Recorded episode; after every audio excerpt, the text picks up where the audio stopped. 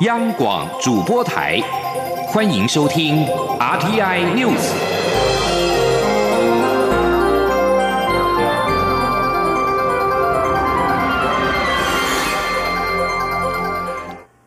各位好，欢迎收听这节央广主播台提供给您的 RTI News，我是陈子华。中央流行疫情指挥中心在今天宣布，台湾新增十名武汉肺炎 COVID-19 确诊的病例，而其中八例是境外引入，两例是本土病例。而两例的本土病例当中，一人是跟确诊者，也就是按二九一接触之后被感染，而另外一名本土个案是北部社区的女性的保全人员，本身没有出国史。中央流行疫情指挥中心正在厘清接触史，并且进一步要求社区住户自主健康管理。记者王维婷的报道。中央流行疫情指挥中心二号宣布，台湾新增十名武汉肺炎确诊病例，其中八例属境外移入，两例为本土病例。在本土病例方面，按三百三十五为五十多岁男性，曾与按两百九十一喝咖啡，因为多日腹泻两度就诊没有缓解，于三月二十三号发病。再度于三月三十一日就医后收治住院裁剪，于今天确诊。另外一位本土病例为五十多岁的北部女性保全，没有出国史。三月十七号出现喉咙痛、流鼻水、咳嗽等症状。三月二十六号发烧就医。三月三十号因为症状持续回诊，诊断有肺炎情况而住院裁剪之后确诊。中央流行疫情指挥中心指挥官陈时中表示，目前正在调查这名女保。保全的接触史和矿列接触者，同时也通知社区主委，请住户自主健康管理，并针对有症状的住户裁剪和进行社区消毒。陈时中说：“那另外，我们现在是调录影带了，好，大家在这段时间里面，所有有接接触的人，好，我们当然要好相关的医调，当然要展开。那第二个，我们要针对这里面社区里面，好有出国史，好，那并且有症状的，那我们要裁剪。”然后第三个当然讲到说有接触过的，哈，那只要是有接触过而且有出国史的，那有接触过或者有呼呼吸道症状的，那这都我们会扩大裁剪，好，那社区的消毒，当然今天早上已经开始在进行。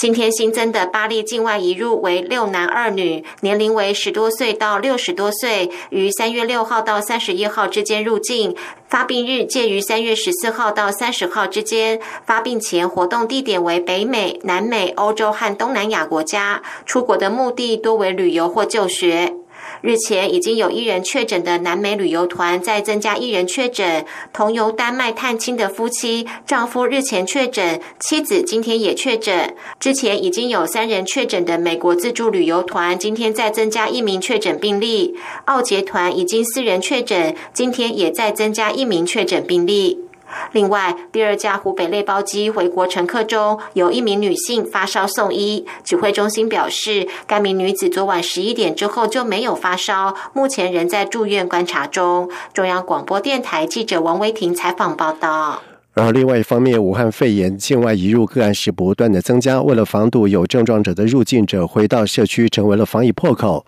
中央流行疫情指挥中心在今天宣布，从明天开始，所有入境旅客凡是有发烧、呼吸道症状者，在机场裁剪之后，将直接到指定地点集中的检疫。另外，从即日起也全面禁止民众到医院、照护中心探病，等疫情获得控制之后才会解禁。记者刘玉秋的报道。全球武汉肺炎疫情持续攀升，台湾不断新增确诊个案。为了防止有症状的入境者回到社区成为防疫破口，中央流行疫情指挥中心二号宣布，将针对入境者寄出新的管制措施。中央流行疫情指挥中心副指挥官陈宗彦表示，虽然截至到一号为止，边境入境旅客已降到一千五百人，但每天边境仍会遇到约一百名有发烧或呼吸道症状的旅客。因此，三号起，针对有发烧、呼吸道症状的入境旅客，除了要在机场配合裁剪，也要依法搭乘防疫车队到指定地点进行集中检疫，以保护边境与社区防疫。这样的一个措施，主要就是希望在他等候结果之前，还有他症状改善之前，那可以先在这个我们指定的地点来进行居家检疫。那这样子的话，也可以避免啊，大家回到社区去，然后造成的一些影响哈。所以我们从明天开始就会开始来启动这样一个措施，那希望保护好边境，也保护好国内啊社区的防疫哈。同时，为了避免社区感染源进到医疗院所，引发群聚感染。台北荣总与台大医院日前宣布，四月六号起探病需先预约，如未预约者不得进入。不过，疫情指挥中心指挥官陈世忠二号进一步宣布，已发文给各个医疗院所和机构。即日起禁止探病，禁止到照顾中心探望，尽量使用视讯。如果家属一定要到医院，医院会有特别的安排。待境外移入情况控制的更好，境内本土个案更少后，禁令才会解除。此外，有鉴于东南亚的武汉肺炎疫情未见舒缓，陈世忠也指出，不排除继续加严移工入境措施，强化集中检疫方法和服务，任何措施都有可能。至于境外聘雇渔工防疫措施是否要求一人一室、单独会遇等条件，陈世忠说，渔工是共同生活。回来集中居家检疫需区隔社会，这是集体性的隔离措施。希望船公司让船上的生活条件好一点，将请劳动部、农委会、渔业署演绎。中广电台记者刘秋采访报道。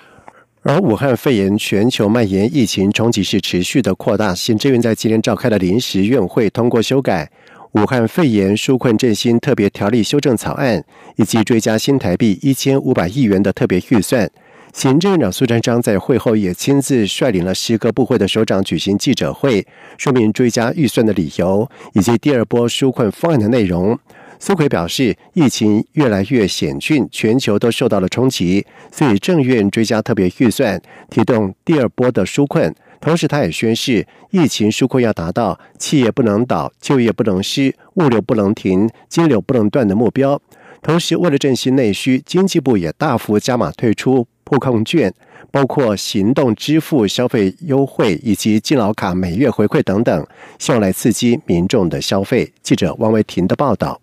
行政院二号召开临时院会，通过追加武汉肺炎特别预算一千五百亿，加上第一波的特别预算六百亿，以缓计急预算及各类基金一千四百亿，和各公股行库贷款额度七千亿，武汉肺炎纾困总规模达到一兆零五百亿元。为了刺激内需消费，经济部原本编列二十三亿元的经费，于疫情舒缓后发行振兴抵用券，但疫情冲击已经浮现。经济部与六大内需行业者座谈后，在第二波纾困方案中加码推出酷碰券，预算总额一百八十亿元。经济部长沈荣金说：“所以我们这一次呢，也提出来，就是你消费，我来折扣回馈。那这个部分来说的话，我们会来透过平台来协助。那老人的部分，我们也会透过。”敬老卡来协助，那每人每月那上限呢一千年，那这个时机的部分，可能这一次因为这些国外的感染人进来以后，那现在我们呢在这个社交礼仪有这么一个限制，所以我们是希望疫情稍微缓一点，我们会来推动。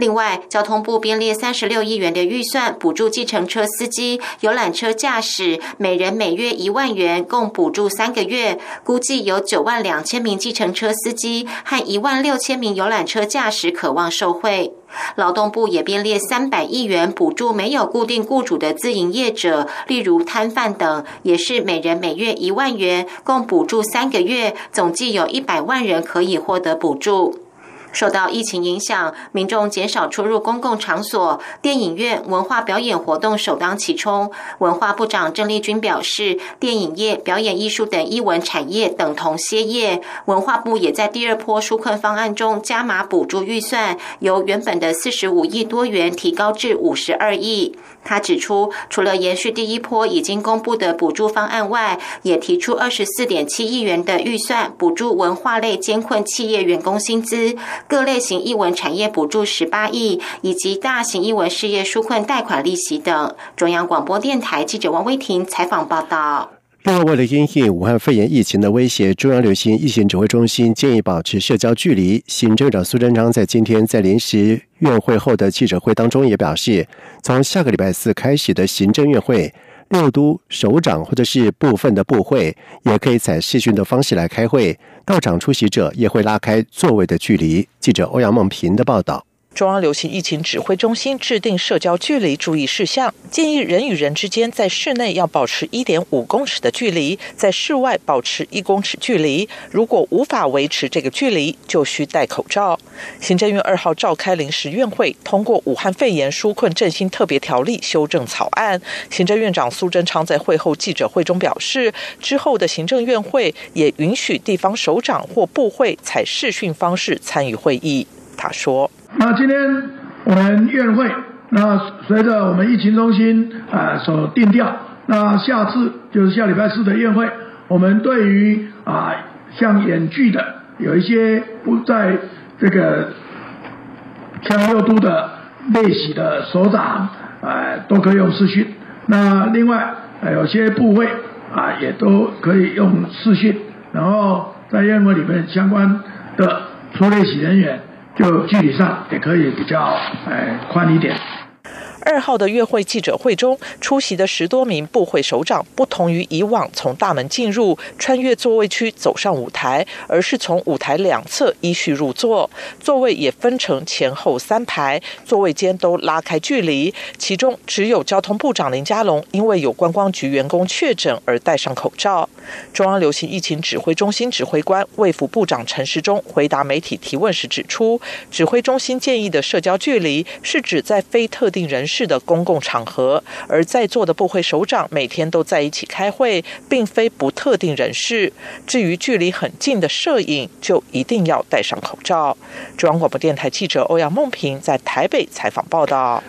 国务院在今天宣布，成功以 SARS 的抗体研发出了可以检测武汉肺炎的快筛的试剂，在短短十到十五分钟就能够有结果。将进一步的确认快栓试剂的专一性以及灵敏度，预计在下个礼拜启动招商进行试量产。国务院副院长司徒惠康表示，目前仅知该抗体可以捉住活病毒，仍需进一步以鼻腔黏膜检体进行测试，才能够确保快栓试剂的灵敏度。即便新冠病毒因为疑似基因的变异衍生出多种的型别，但是只要变异不是发生在和快栓试剂选定的相同的部位，就不致影响到灵敏度。同时，司徒慧刚也强调，由于快栓试剂比病毒核酸检测便宜很多，在未来诊所或者是第一线的医疗院所，在收治疑似个案的时候，得以快速的衰减，替风险高的患者争取隔离以及治疗的时间，避免疫情扩散。但是仍无法取代病毒核酸的检测。他并且指出，国务院预计在下个礼拜召开招商会议，在经过评选之后，会选出适合的厂商来进行试量产。由于后续仍有很多的测试有待进行，何时能够实际用于临床还无法确定。另外，为了对抗武汉肺炎，菲律宾总统杜特地对非国安全部队表示，如果有任何人在该国封锁区域造成麻烦，安全部队应将他们枪杀。菲国大约有一点一亿人口，目前大约有一半的人口是处于隔离的状态，包含数百万极度贫困以及因应当局实施严格行动限制而失业的人。杜特地的这项最新的言论引起了当地人权团体的谴责，这些团体敦促政府应该提供人民急需的救济的物资，而不是发布暴力威胁。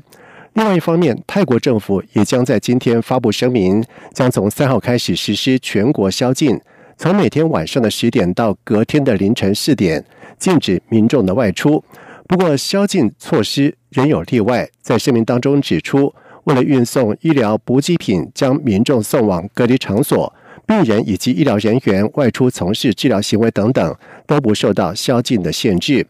另外，非洲国家多个总统纳格辛贝则是宣布。全国进入三个月的紧急的状态，以及无限期的宵禁，也期盼借此阻止武汉肺炎病毒的扩散。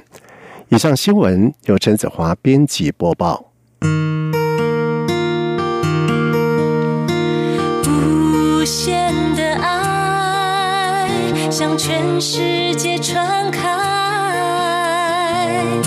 永恒的光自台湾之音 RTI。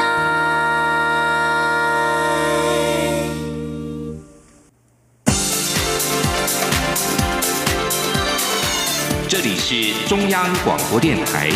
台湾之音，欢迎继续收听新闻。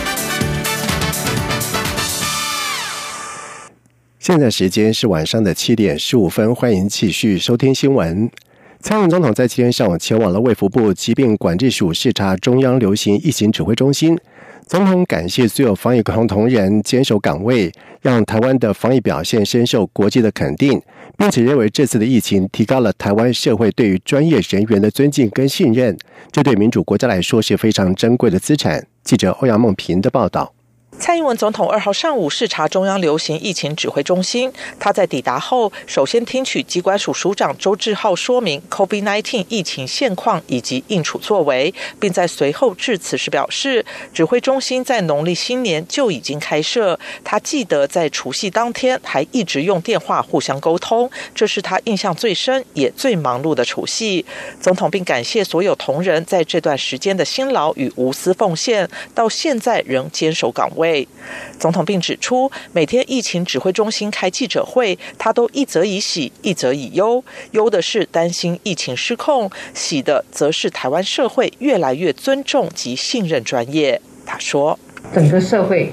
对专业人员的尊敬，哈，跟信任的这个感觉是越来越深。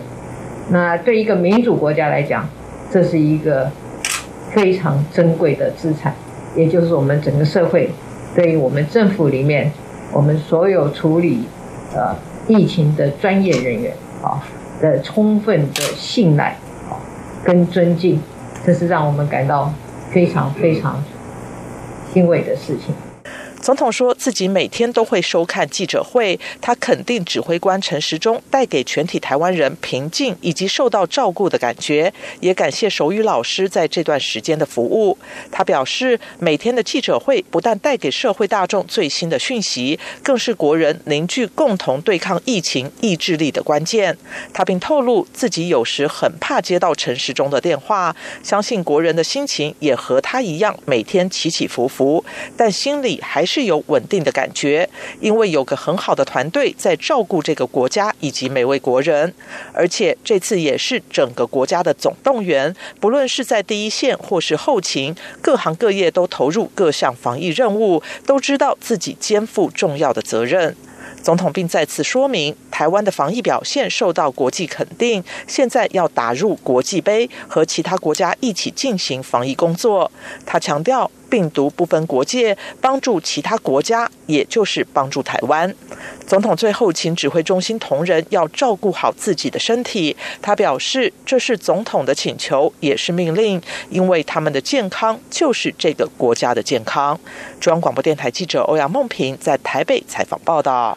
而另外，蔡英文总统在一号宣布，台湾将捐赠一千万片的口罩给疫情严重国家的医疗人员，并且在药物、技术等方面提供国际支援。包括美国国务院表示，台湾不只是民主成功故事，更是患难时的真朋友，并且强调期待与台湾进一步合作对抗疫情。另外，欧盟执委会主席冯德莱恩以及布拉格市长何瑞普和多国驻台办事处也都对台湾的表示感谢。对此，总统也表表示，病毒无国界，这是台湾作为国际社会一份子该做的事。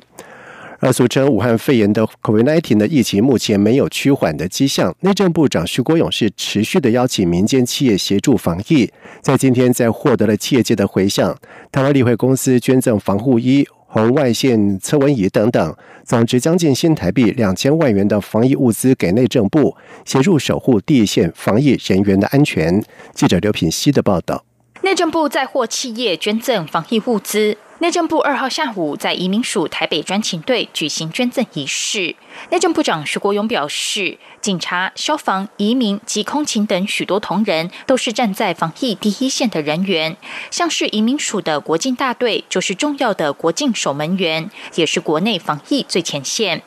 移民署各地的服务站与专勤队，也时常接触许多外来人口，同样面临遭传染的风险。此外，目前有四万五千多名居家检疫者需要民政户政系统人员追踪。如果这些人违规外出，警政署、移民署都必须负责找人。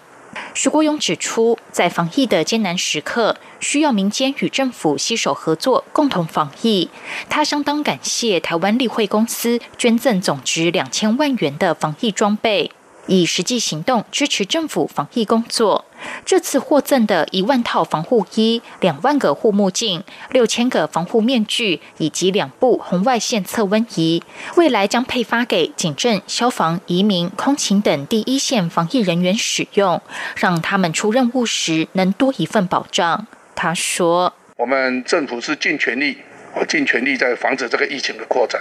让台湾成为全世界最了不起的模模范生。”在这个状况，我们的民间机关啊，当然还有很多机关也都在帮忙。那我更是要特别的感谢。所以，当政府提供这么好的资源跟决心要来防止这个疫情，民间的全力在合作的时候，那我们当公务员呢，就是为民服务，就是站在我们的岗位，要把这个疫情一定要阻绝。哦，这是我们一定要做到的。徐国勇也呼吁民众能够配合政府居家检疫、居家隔离等规定，以及相关防疫指导措施，大家携手对抗疫情，一定能够挺过难关。央广记者刘品熙在台北的采访报道。而另外，内政部在日前以伪造文书罪，将检政署长陈家清移送北检侦办，震惊了政坛。有媒体报道指出这是内斗，并且指行政院长苏贞昌跟内政部长徐国勇不和。而行政院在今天召开临时院会，通过追加纾困振兴特别预算。媒体询问和苏贞昌见面是否尴尬，对此徐国勇说没什么尴尬。发布在昨天晚上枪决了死囚翁仁贤，这是蔡英文总统任内第二度执行死刑。而对此，时代力量党团总召邱显志质疑：防疫当下执行死刑不是法务部最优先的工作，执行死刑的时间点令人想不透。不过，国民党团首席副书记长林奕华则是表示，执行死刑符合台湾社会的期待，也对近来发生多起治安事件有警示作用。另外，民进党团干事长郑运鹏也表示，发布对死刑的执行会通盘考量，该做就做，不会有过多联想。记者刘玉秋的报道。在二零一六年除夕夜泼洒汽油纵火，烧死六名亲友的死囚翁仁贤，在一号晚间枪决伏法。这是蔡英文总统任内第二度执行死刑。由于全国正忙于武汉肺炎的防疫工作，防护部执行死刑，引发诸多揣测。时代力量立院党团总召邱显智质疑：全国防疫当下，防护部最优先执行的工作是严防监所群聚感染，并非执行死刑。此刻执行死刑，令人想不透。邱显智。也担忧，蔡总统才刚宣布将捐赠一千万片口罩支援疫情严重的国家，台湾的防疫作为也深受国际肯定，这是争取国际支持台湾很好的机会。但法务部却在此刻执行死刑，恐让欧盟等国际社会对台湾的支持大打折扣。执行这个死刑，我觉得这个实在是完全没有必要。欧洲非常在意这件事情啊，做这个动作的时候，哦，当然就会。让大家对你的正面的期待然后，正面的看待，就打了一个折扣啊。不过，国民党团首席副书记长林毅华认为，翁仁贤案受到台湾社会高度关注，也是蔡政府执行死刑的第二例，算是谨慎执行且符合社会对死刑执行的期待。林奕华并说，近来发生多起重大社会案件，此刻执行死刑有对治安维护有示警作用。民进党团干事长郑运鹏则说，法务部在执行死刑上都有通盘考虑，且此案毫无疑虑才会执行，与这次防疫没有关系，相信多数国人都能接受。至于欧盟若对台湾执行死刑有意见，台湾予以尊重，但该做的事情还是得做。我相信欧盟他们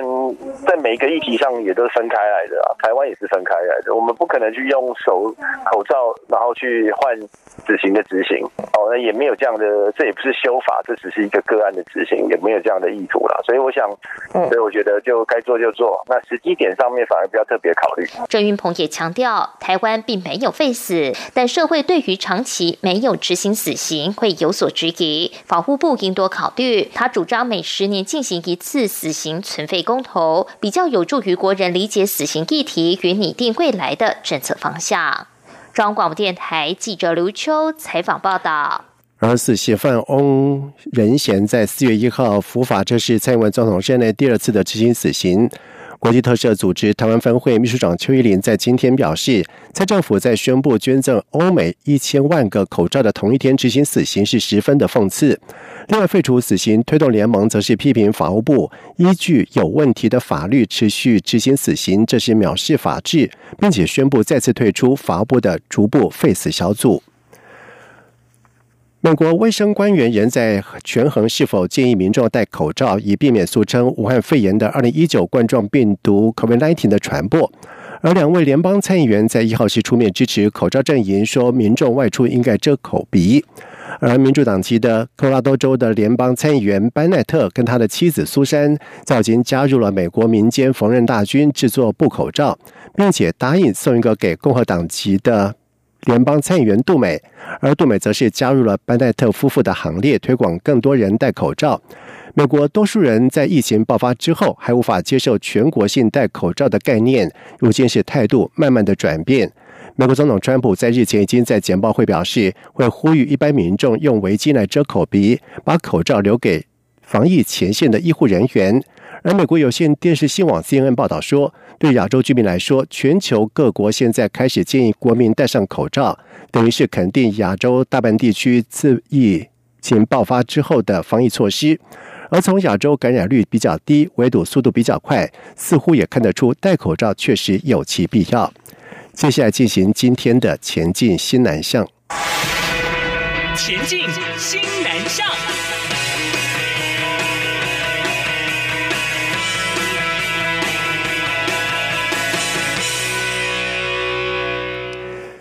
教育部公布，今年公费留学考试可以考选考十九个学群、九十三个学门，其中包含了新增毒瘾防治等十五个学门。在今年预计录取有一百三十一人，其中十个赴西南向国家公费生的名额，有六个西南向国家，十一个学群可以选择。简章预计在七月中旬之前公告。记者陈国维的报道。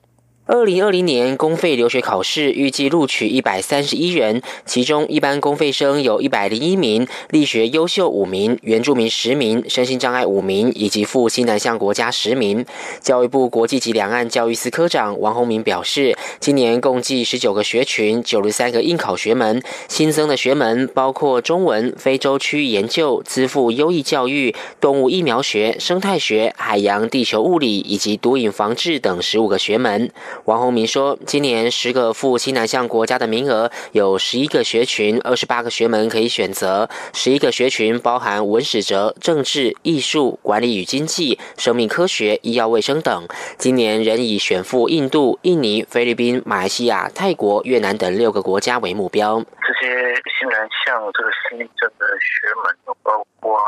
社会科学的族群与移民，还有新媒体艺术。文化业与国际行销，另外还有能源经济以及数位经济跟新农业经济，还有生态学跟公共卫生，这些都是一零九年新增的学门，也是鼓励我们的学生赴新南向国家来进修。教育部表示，有关应考学门、研究领域、留学国家、应考专业科目以及预定录取名额，都已经公布在教育部全球资讯网。完整的简章内容，预定六月底到七月中旬公告，七月二十四号开放线上报名。中央广播电台记者陈国伟台北采访报道。而武汉肺炎疫情延烧全球，台湾的防疫有成。成大医院在日前接获了外贸协会转介印度民间单位的来函，对方希望借鉴成大医院的经验，以协助印度医护人员防疫。成大医院在今天安排了线上视讯直播，由成大医院武汉肺炎检疫站长陈柏林专题演讲，而且是当场答复印度医护人员的提问，共有八千九百六十二名的印度医护人员同步线上学习。成大医院国际医疗中心主任徐林表示，印度已经超过有一千人感染肺炎。三月二十五号起全境封锁二十一天。他并且表示，成大医院不因武汉肺炎而停摆西南向的印度计划，将持续提供疫情资料给印度政府作为防疫的参考。在未来将更是印度医疗的需求，设计一系列相关教学以及小组会议讨论交流，让台湾 Can Help 不只是口号，而且是实际的行动。以上新闻由陈子华编辑播报。这里是中央广播电台台湾之音。